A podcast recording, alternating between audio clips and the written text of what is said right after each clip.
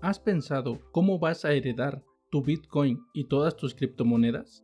Sé que no está en sus planes la muerte, pero hacer una planeación de sucesión puede ahorrar dolores de cabeza a tus herederos. La transmisión de la propiedad por medio de la herencia ha sucedido por generaciones, de padres a hijos. Es una costumbre trabajar toda la vida y en algún momento pensar a quién dejarás todos tus bienes. Como son propiedades, autos, cuentas bancarias, acciones de la bolsa y otros bienes físicos.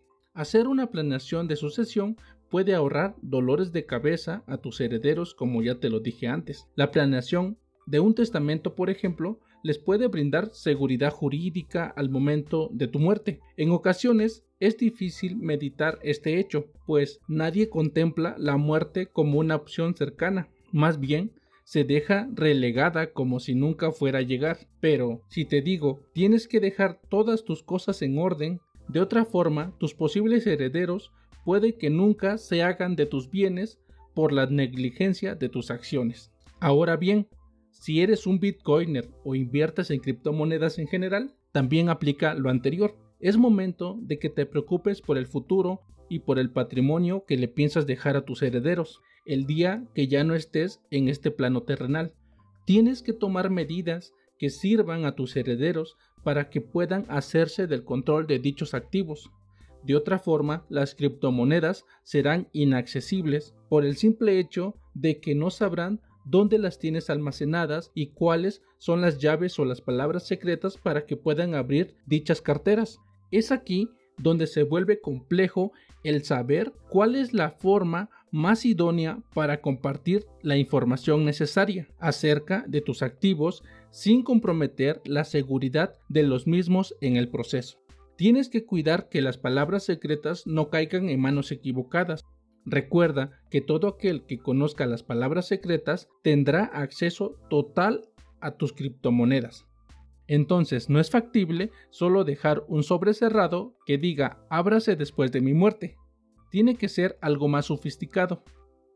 Obviamente, si solo se trata de dejar una copia o dos a una persona de tu confianza, como puede ser tu esposa, un hijo o uno de tus padres, se vuelve más sencillo.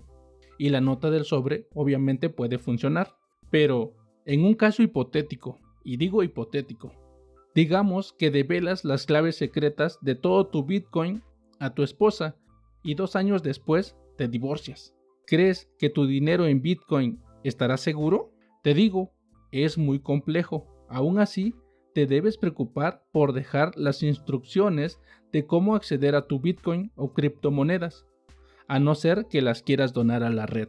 Para heredar, primero es que tienes que llevar un inventario y contabilidad de todo tu Bitcoin y criptomonedas que tengas. Con esto haces sabedor al heredero o herederos de cuál es tu patrimonio en cripto tus palabras secretas y los lugares donde están almacenadas. Hago una nota importante, llevar estos datos escritos en papel, como es el inventario, la contabilidad, palabras secretas y lugares donde las resguardas, puede ser peligroso y atenta contra toda lógica si de privacidad se trata, puesto que lo vuelvo a reiterar, si estos datos caen en manos equivocadas, puedes exponer todo tu patrimonio, si bien hoy en día se están desarrollando implementaciones para poder lograr un procedimiento de sucesión sin conflictos y seguro, he aquí unas ideas que pueden utilizar para poder iniciar un testamento de criptomonedas, por así decirlo.